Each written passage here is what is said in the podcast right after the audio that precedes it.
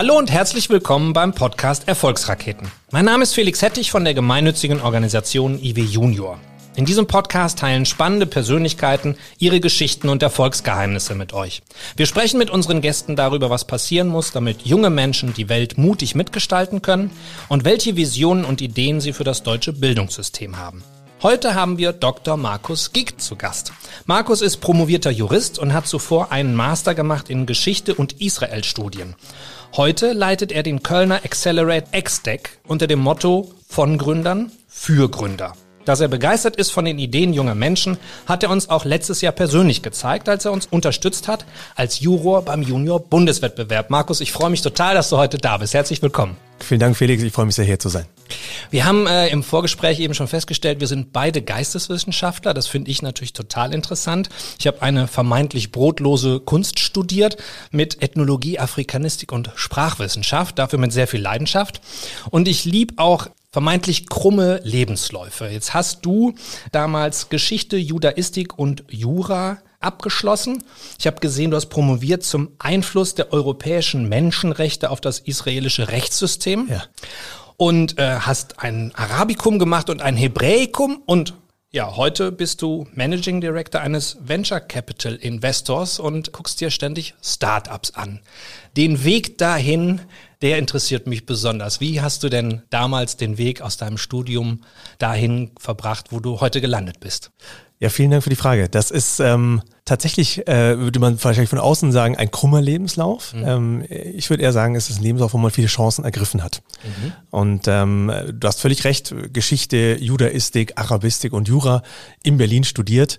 Äh, da war jetzt nicht der, der nächstliegende Weg am Ende, oder zumindest jetzt im jetzigen Status, einen äh, Accelerator und ein Wagniskapital vorzuleiten. Mhm. Der Weg dorthin hat mich aber zum Beispiel über BCG, über Boston Consulting geführt, wo ich als ein wirklicher Exot äh, in, in die Beratung gekommen bin, aber auch äh, letztendlich auf einem Weg, wo mir damals als Geistwissenschaftler Beratung gar nichts gesagt hat. Mhm. Also ich weiß noch, wo ich damals angerufen wurde ähm, von BCG und ich dachte, die wollten mir was verkaufen. Und dann hieß es, hast du Lust, uns kennenzulernen in Düsseldorf? Und ich dachte, Düsseldorf Kunsthalle, super, schaue ich mir an, wird dir alles gezahlt.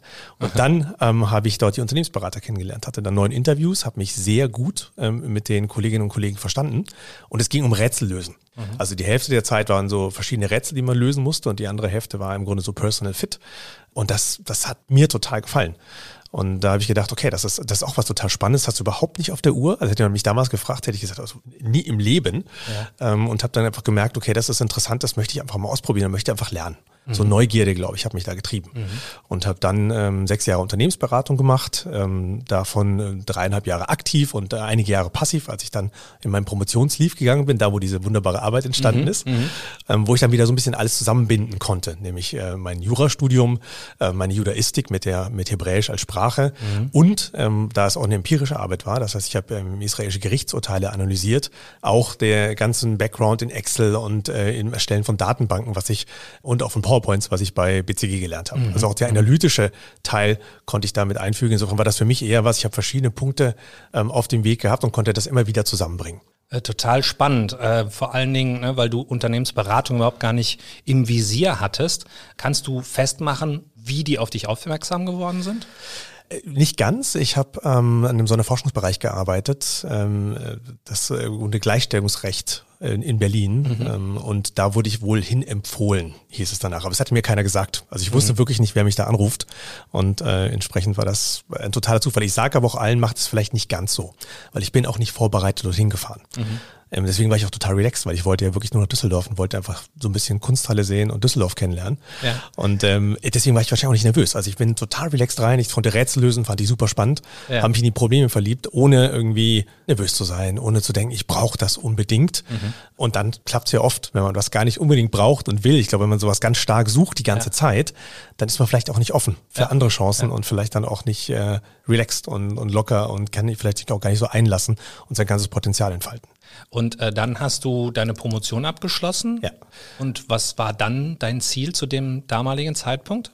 Ich bin in der Zeit auch Papa geworden von Zwillingen, mhm. von zwei Jungs, Jonathan und Benjamin. Mhm. Und ähm, habe dann äh, mich gegen die Beratung entschieden, weil ich äh, auch diese drei Jahre Promotionsleaf mit den Kids so eng verbringen konnte. Ich bin in Elternzeit gegangen auch mhm. in der Zeit, habe wirklich sozusagen Elternzeit und Promotionsleaf kombiniert und war einfach total nah da und ähm, habe auch gemerkt, das will ich nicht missen. Mhm. Und das ist in der Beratung zumindest zu der Zeit schon schwierig gewesen, einfach weil ich auch viel im Ausland war.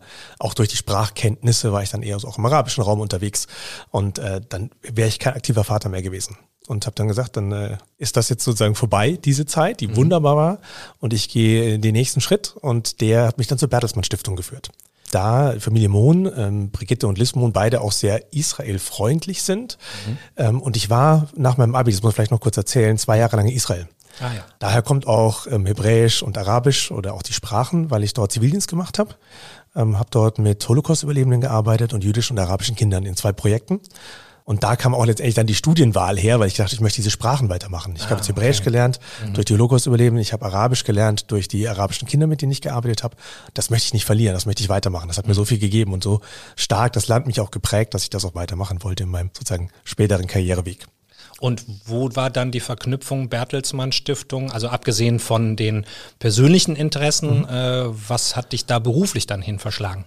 weil die Bertelsmann Stiftung den Listo Brigitte einen ganz starken Israel-Fokus auch haben. Mhm. Es gibt dort einen Young Leaders Exchange, ein Führungskräfte-Austauschprogramm zwischen Deutschland und Israel. Und es war gerade eine Zeit, wo die Stiftung verschiedene Innovationsthemen aufgebaut hat. Unter anderem die Founders Foundation, aber auch ähm, zum Beispiel israelische Startups nach Ostwestfalen mhm. geholt hat und verknüpft hat mit deutschem Mittelstand. Und das dürfte ich dann übernehmen und ähm, wie es in der Familienstiftung so ist, wenn die Familie davon überzeugt ist, dass das ein sinnvolles Projekt ist, dann äh, kann man das auch mit der nötigen Kraft und dem nötigen Investment ähm, treiben. Mhm. Und äh, mhm. so war das eben bei uns auch. Ich habe das vier Jahre lang dann gemacht und ich hatte eben auch die Nähe zu meinen Kids. Wir waren sind in der Zeit dann nach Köln umgezogen, mhm. aber Köln-Gütersloh ist dann doch machbar ähm, und äh, war halt dann auch öfters eben zu Hause, konnte das mit der Familie ganz gut kombinieren. Nicht perfekt, mhm. da komme ich aber gleich noch drauf, aber gut genug, dass ich dann äh, die Israel-Themen treiben konnte, für die ich ja eh gebrannt habe. Startup-Themen zusätzlich aufgenommen habe, wirklich Dinge dann nach vorne zu bringen, auch Neugründungen. Ich habe in der Zeit auch selbst gegründet, mhm. Ähm, Skills for School, eine Edutech-Firma, also ein Edutech-Startup, ja. im Grunde eine App.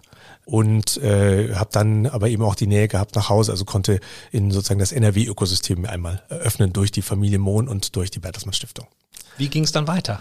Meine Kids haben dann irgendwann gesagt, Papa, ähm, du bist überall. Äh, jetzt gerade, ich habe natürlich auch das, dieses Israel-Thema, wie ich halt so bin. Ich gehe dann 150 Prozent rein und will das wirklich äh, groß machen und äh, ganz viele Ideen, wie man das dann auch ausgestalten kann. Und ich setze den dann auch um. Mhm. Aber das kostet Zeit. Das heißt, ich habe dann in der Zeit ja noch ein Startup selbst gegründet, Skills for School, das habe ich mhm. kurz gesagt, plus die ganze Israel-Themen getrieben.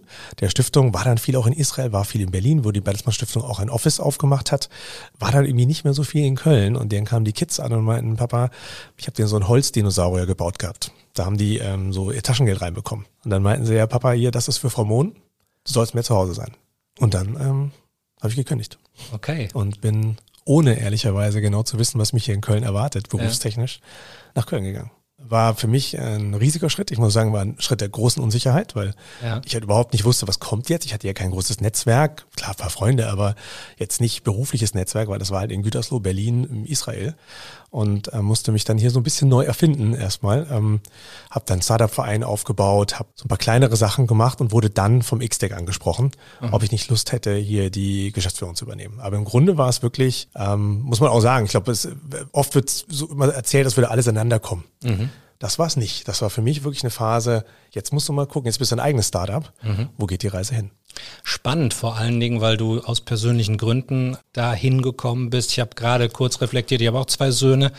Wenn die das machen würden, dann wäre ich, glaube ich, auch erstmal geschockt und würde darüber nachdenken, was heißt das jetzt ja. eigentlich? Ne? Also kann ich mir schon gut vorstellen, was das mit einem Vater macht, äh, der zu wenig zu Hause ist. Ja. ja. Mutige, spannende Entscheidung auf jeden Fall als ich mich vorbereitet habe, äh, hat dein Lebenslauf natürlich für mich an der Stelle trotzdem Sinn ergeben, mhm. weil du äh, die Berührungspunkte mit Startups, mit dieser Welt schon hattest und dann zu X-Deck gekommen bist. Vielleicht kannst du uns da so ein bisschen durchführen. Du bist der erste äh, Gast in unserem Podcast, der die Investorenbrille mhm. auf hat. Es gibt da verschiedene Institutionen wie Inkubatoren, Accelerators, Venture Capital. Vielleicht kannst du da mal kurz für unsere gerade jüngeren Hörerinnen und Hörer ausholen. Was sind das denn alles für äh, Dinge und äh, mal kurz erklären, was das so alles, wie das zusammenhängt? Das mache ich sehr gerne.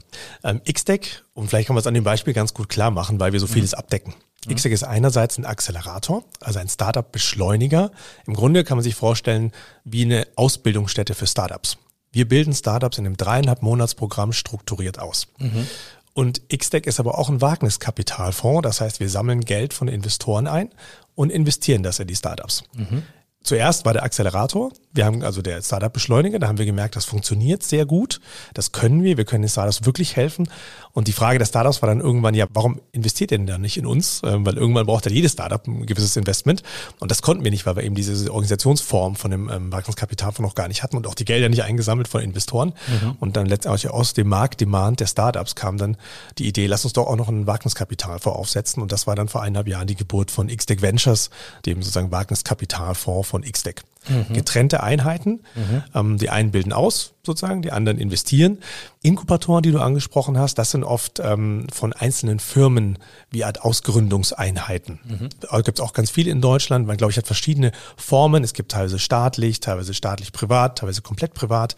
Wir sind komplett privat. Es gibt eher nicht so viele, weil so ein Accelerator-Modell äh, muss man natürlich auch finanzieren. Man muss die Mitarbeiter finanzieren, man muss die Fläche finanzieren, man noch einen Coworking Space dazu, wo man noch zusammen arbeiten kann. Mhm. Man muss irgendwie äh, auch gucken, dass man Events äh, entsprechend hat. Und es soll für die Startups ja kostenfrei sein. Das war unser Anspruch. Mhm. Wir, die Startups, die bei uns sind, die zahlen keine Fees, also keine, müssen nichts dafür bezahlen, müssen keine Anteile abgeben mhm. und haben auch keine ähm, rechtlichen ähm, Strings attached, was man teilweise hat, dass man dann irgendwie ein Investment nehmen muss oder ähnliches. Das ist bei uns überhaupt nicht nicht der Fall. Wir wollen da wirklich Gutes tun. Mhm. Und finanziert wird das dann durch unsere Partnerunternehmen. Das sind verschiedene, 16 Zahlende, unter anderem McKinsey ist dabei, Ecovis, die Volksbank Köln-Bonn und andere, mhm. die dann diesen Accelerator, also den, die Ausbildungsstätte der Startups kostenfrei halten für die Startups.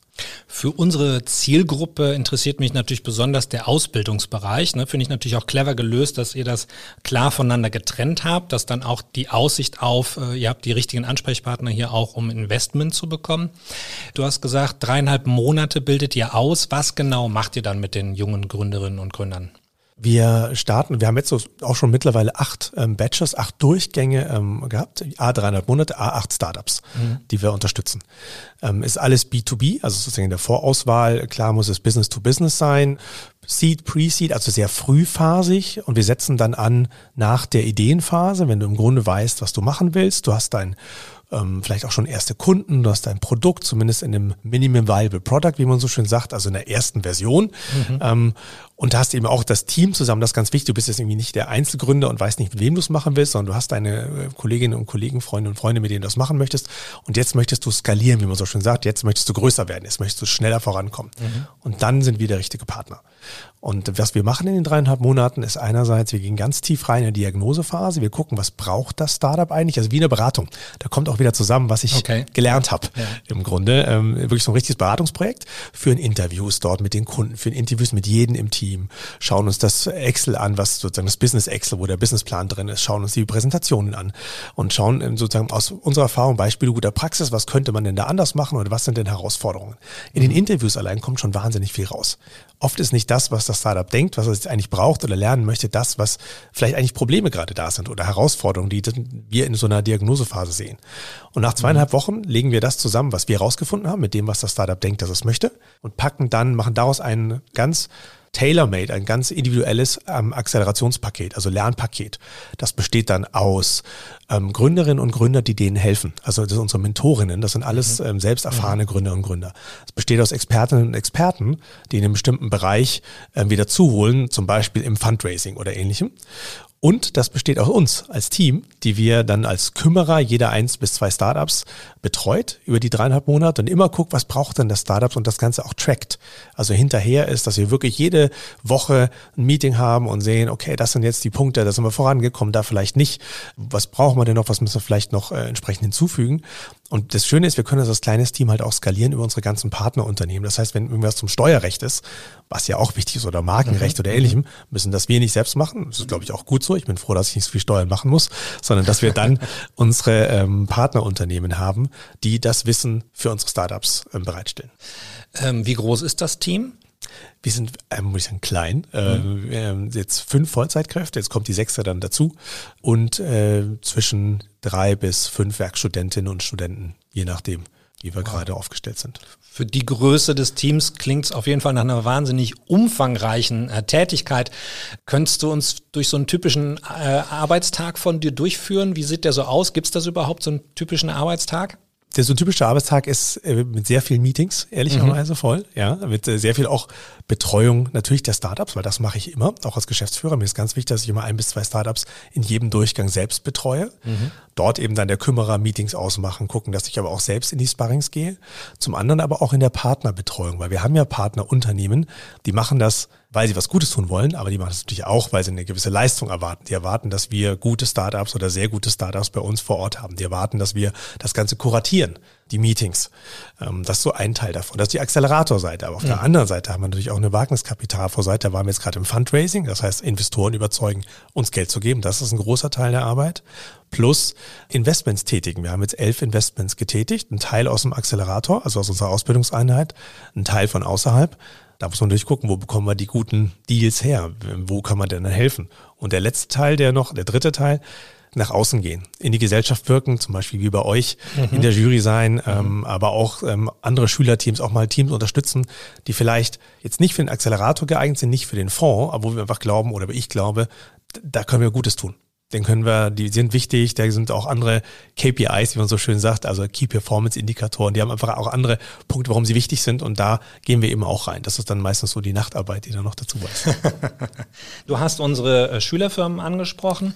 Wir haben bei uns äh, ungefähr ein 50-50-Anteil, äh, was die Beteiligung von Mädchen angeht. Wir haben in den Führungspositionen in den Schülerfirmen auch 40 Prozent Mädchen. Die Quote ist, äh, ist glaube ich, ganz gut. Ich habe bei super. euch gesehen, dass ihr auch viel ähm, Partner habt, um äh, weibliche Unternehmerinnen zu unterstützen. Femtech-Alumne, Macherinnen, Verband deutscher Unternehmerinnen habe ich da gefunden.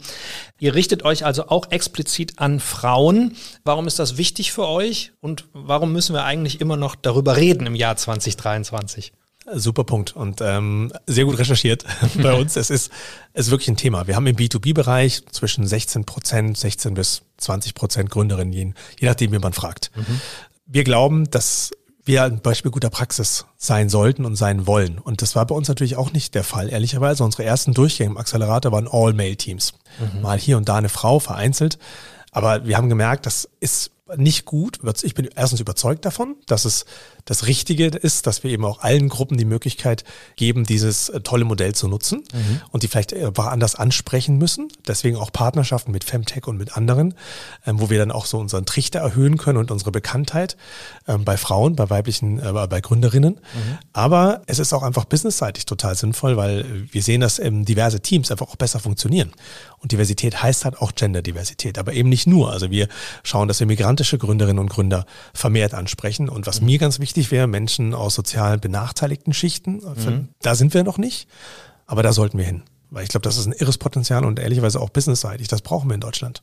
Ich glaube, so die Zukunft Deutschlands kann nicht sein, dass wir alle zum Start gehen. Die Zukunft muss sein, dass wir wieder bereit sind zu gründen, dass wir irgendwie Lust haben, was Neues zu machen, dass wir Risiken eingehen. Da wollen wir ein Beispiel für sein. Super, da passen wir sehr gut äh, zusammen. Genau das ist ja auch äh, unser Ansatz. Du ähm, bist nicht nur bei einem Accelerator, du bist ehrenamtlich auch nebenher noch im NR Valley aktiv, also einem Verband von mhm. Startups hier in NRW. Das heißt, du hast natürlich einen ziemlich guten Blick auf die Gründerszene. Es kommen regelmäßig Studien raus, die bescheinigen, äh, dass es eigentlich nicht so gut aussieht, dass es mehr Gründungen bräuchte.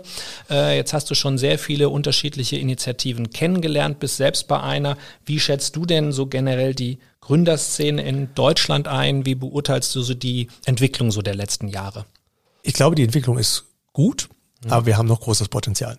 Äh, gut, warum? Weil wir durch verschiedene Initiativen, jetzt auch wie unsere, aber durch auch viele andere, auch die Faunus Foundation, die ich schon genannt habe, Anlaufpunkte bieten für Gründungswillige. Und das gab es vorher nicht und auch wirklich Beispiele guter Praxis. Und wir natürlich auch das zweite, mittlerweile viele deutsche Gründerinnen und Gründer haben, die einen Exit gemacht haben und das Wissen auch weitergeben. Ähm, also zum Beispiel die Zalando-Gründer ist da ein schönes Beispiel aus Berlin. Ähm, die haben natürlich dann auch entsprechend Wissen weitergegeben, wie macht man das und ähm, sind jetzt selbst Investoren geworden. Das ist ja das Spannende, Gründer und Gründerinnen zu Investoren, die geben natürlich auch ganz viel Wissen weiter und nicht nur Geld. Und da, glaube ich, haben wir große Schritte gemacht. Warum sind wir vielleicht noch nicht so weit? Weil wir, glaube ich, immer noch manchmal in der Phase sind, wo wir viel ausprobieren. Wenn ich jetzt auch NRW als Beispiel nehme, ich glaube, da passiert viel Gutes, aber wir haben natürlich auch ein hohes staatliches Involvement. ähm, viele Förderungen von Digi-Hubs und ähnlichem. Und das sind tolle Sachen. Aber ich glaube, man muss irgendwann überlegen, auch als Staat, dass man den Leuten es zutraut, dass sie auch selbst was gründen. Mhm. Und ich verstehe natürlich jeden in der Privatwirtschaft, der dann in bestimmten Städten sagt, da mache ich nichts, weil der Staat so stark, so präsent ist, da kannst du einfach privatwirtschaftlich auch gar nicht aktiv sein. Mhm. Und ich glaube, da muss man stark aufpassen, dass man da das nicht, nicht irgendwann durch zu viel staatliche Förderung überfördert und man letztendlich die Privatwirtschaft dann nicht mehr ja. ähm, nach vorne kommen lässt. und ich glaube, das ist so ein bisschen die Gefahr, die wir gerade haben. Aber ansonsten ist das ein System, das sich sehr gut entwickelt, auch gerade in NRW. Durch die Nähe natürlich auch zum Mittelstand, zu den ganzen Klienten, die man hat, würde ich sagen, ist es für B2B-Startups ein wirklich tolles Bundesland und bietet ganz viele Chancen. Ja, ja. Wir sind ja auch sehr stark äh, gerade im Bereich der Schülerfirmen damit unterwegs, zu enablen, ne? auf die Idee zu bringen, selbst zu gründen und das auch einfach mal ausprobieren zu lassen. Wenn du jetzt mit deiner Investorenbrille drauf schaust, wonach schaut ihr denn bei Gründerinnen und Gründern besonders, bevor mhm. ihr euch entscheidet zu investieren? Ein Punkt ist, weil wir so frühphasig sind, da hat man noch nicht so viele Daten. Das heißt, das Wichtigste ist da das Team. Mhm. Gar nicht mal so die Idee, weil die meisten Gründerinnen und Gründer werden ihre Ideen noch zwei, dreimal ändern, den sogenannten Pivot. Das heißt, ist das Team komplementär, also bringen die unterschiedliche Fähigkeiten mit? Mhm. Haben die den Drive? Also wirklich auch alle, nicht nur eine Person, die alle zieht, sondern sind das irgendwie zwei, drei, vier Leute, wo du sagst, da bringt jeder was mit und da merkt, da ist jeder auch heiß drauf. Drittens, ganz klar, machen sie es Vollzeit. Mhm. Teilzeitgründungen sind einfach wahnsinnig schwierig und äh, selten erfolgreich. Also, mhm. glaube ich, die kann man zu einem guten Case machen, zu einem guten Fall, so in, in vielleicht ein Beratungsmodell, aber ich glaube, es ist sehr, sehr schwierig, daraus so ein Wagniskapital Case zu machen, wo man auch auf relativ hohes Wachstum setzt. Für uns jetzt speziell ist es ein spannender Markt, wo wir glauben, das löst wirklich ein Problem. Wir sind im Bereich Nachhaltigkeit, Big Data, AI, also ähm, künstliche Intelligenz und Prozessdigitalisierung unterwegs. Mhm. Aber wir glauben, da sind einfach große Probleme der Zukunft, die gelöst werden müssen, wo wir Kapital und Ideen zusammenbringen wollen. Und, und das sind so die, die Fälle, wo wir dann reingehen. Wo wir zum Beispiel nicht reingehen würden, wäre sowas wie Quick Commerce, also Gorillas dieser Welt oder ähnliches. Mhm. Glauben wir, das würde nicht jetzt ein Problem lösen, was die Welt wirklich besser macht, sondern macht eher vielleicht den Konsum leichter. Da würden wir dann weniger reingehen. Also Wagniskapital für diejenigen, die auch das Wagnis Vollzeit eingehen und ja. wirklich ihr gesamtes Herzblut ja. äh, reinlegen. Du hast eingangs gesagt, du hast deine Chancen, die dir geboten wurden im Leben genutzt. Wenn wir jetzt das Wagnis auf der einen Seite sehen, wo liegt denn die Chance für Gründerinnen und Gründer? Was ist das, wo du sagst, äh, das ist äh, neben den Herausforderungen das Positive, äh, die Chance, die man da ergreifen kann? Ganz großer Punkt aus meiner Sicht. Und das macht ihr bei IWU ja auch mit den Schülerfirmen. Die Selbstwirksamkeit. Du bist wirklich im besten Sinne verantwortlich für das, was du tust in dem Unternehmen, mhm. in deinem Startup. Du kannst ganz stark gestalten. Du siehst aber auch ganz stark, wenn was nicht funktioniert und du bist selber derjenige, diejenige, die das irgendwie zu verantworten hat. Ich glaube auch, du lernst unheimlich schnell. Das ist ein ganz großer Punkt. Ich glaube, es gibt keinen Kontext, wo man so schnell lernt wie in der Gründung ich glaube auch, es bereitet dich durch Netzwerke auf ganz viel vor. Ich habe von keinem Gründer und von keiner Gründung gehört, dass man danach, selbst wenn die Gründung nicht erfolgreich war, dass man nicht eine tolle Anschlussverwendung gefunden hat, weil man so viele Skills lernt, auch Netzwerke und Interpersonal Skills, die überall wichtig sind, in jedem Job. Und ich glaube, vielleicht das letzte, man macht vielleicht auch genau das, was man immer machen wollte. Also so ein bisschen den, das Feuer, was man schon in sich hatte, kann man da wirklich ähm, zum, zum Entflammen bringen und was Großes bauen. Und vielleicht auch wirklich so das große Rad drehen und schnell das große Rad drehen. Ich glaube, das ist nochmal ein großer Unterschied als vielleicht in dem Konzern, wo man 30 Jahre erstmal äh, arbeiten muss, um dann vielleicht in irgendeiner Position zu sein, wirklich was bewegen zu können. Das kann man in der Gründung sehr schnell. Ja. Aber es ist halt nicht 9 to 5 normalerweise. Also es ist, muss ich auch, ich glaube, deswegen ist es auch total fair, dass Gründen ist auch nicht für jeden was ist, weil es ist auch mit Opfern verbunden. Man wird die Familie nicht so viel sehen. Mhm. Das glaube ich auch ganz klar. Man, man hat nicht die man muss natürlich, wie, wie so häufig, selbst und ständig, und das ist dann in dem Fall auch richtig, man muss auch natürlich dann den Kunden rangehen, auch wenn man irgendwas Besseres zu tun hätte, eigentlich was anderes machen möchte. Ähm, also man ist da schon auch gefangen natürlich in gewissen ähm, äh, Mechanismen des Gründens, wo man auch, glaube ich, sagen muss, ist das für mich, bin ich bereit, diese Opfer zu bringen, damit ich auch gleichzeitig diese hohe Selbstverwirklichung habe. Du hast schon gesagt, es ist nicht für jeden was äh, gründen. Du hast eben sehr viel Fokus gelegt auf das Team, wie das Team zusammengestellt sein müsste.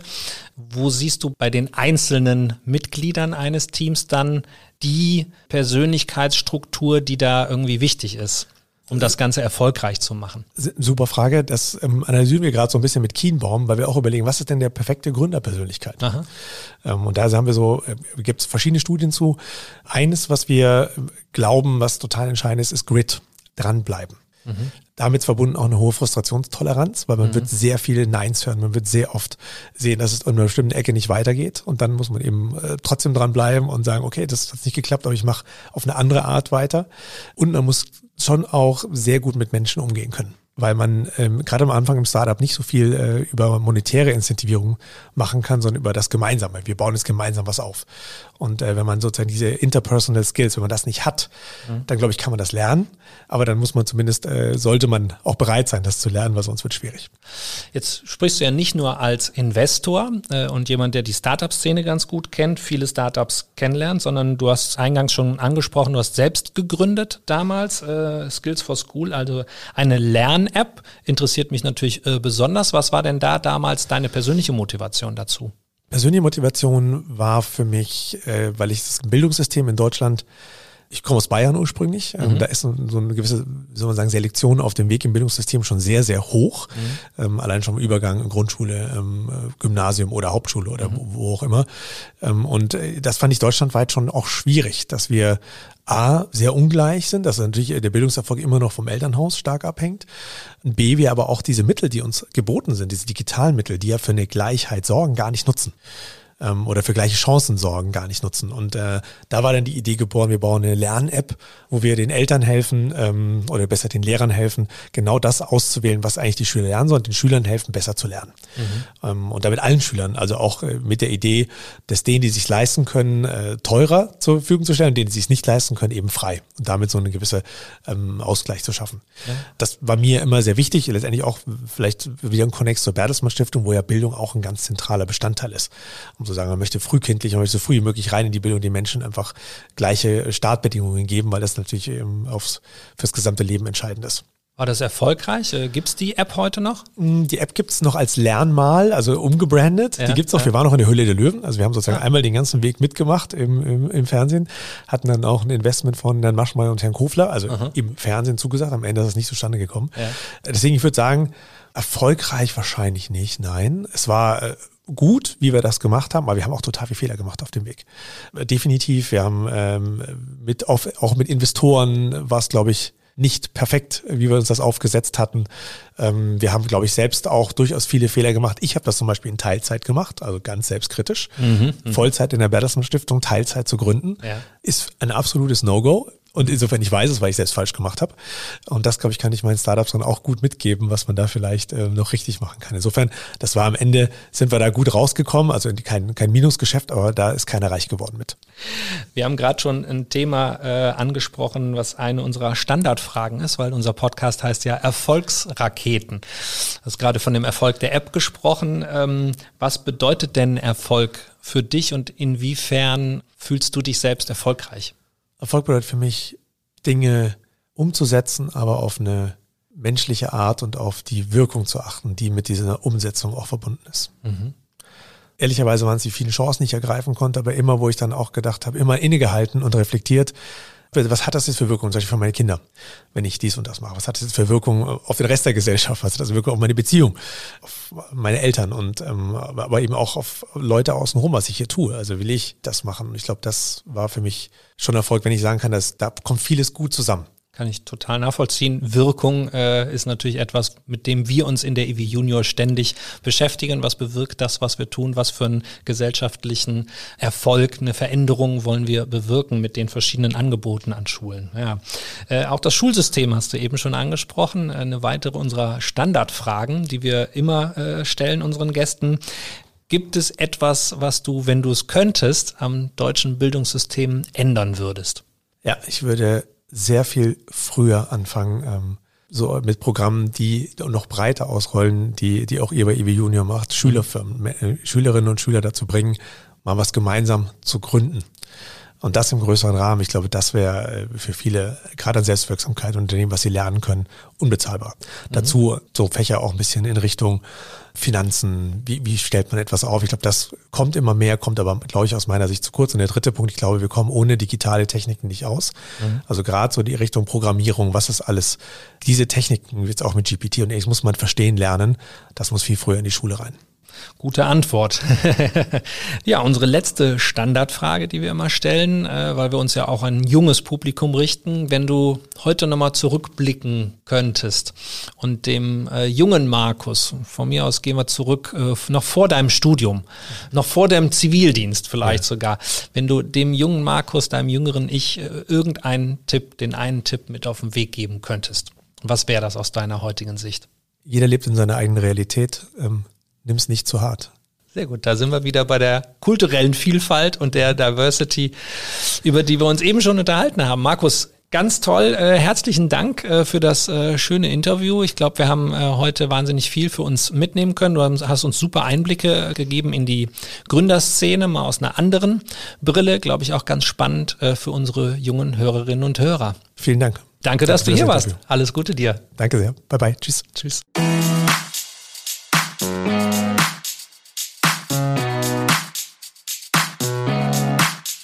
Das war der Erfolgsraketen-Podcast. Falls euch das Gespräch gefallen und inspiriert hat, freuen wir uns über eine positive Bewertung. Wenn ihr mehr über uns und unsere Projekte erfahren wollt, dann schaut doch mal auf Instagram, LinkedIn oder Twitter vorbei. Ihr könnt uns auch gerne abonnieren. Wir freuen uns über den Austausch. Bis zum nächsten Mal.